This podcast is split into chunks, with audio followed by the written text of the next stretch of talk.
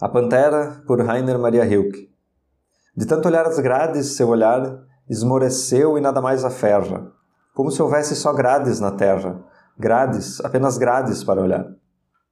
A onda andante e flexível do seu vulto em círculos concêntricos decresce.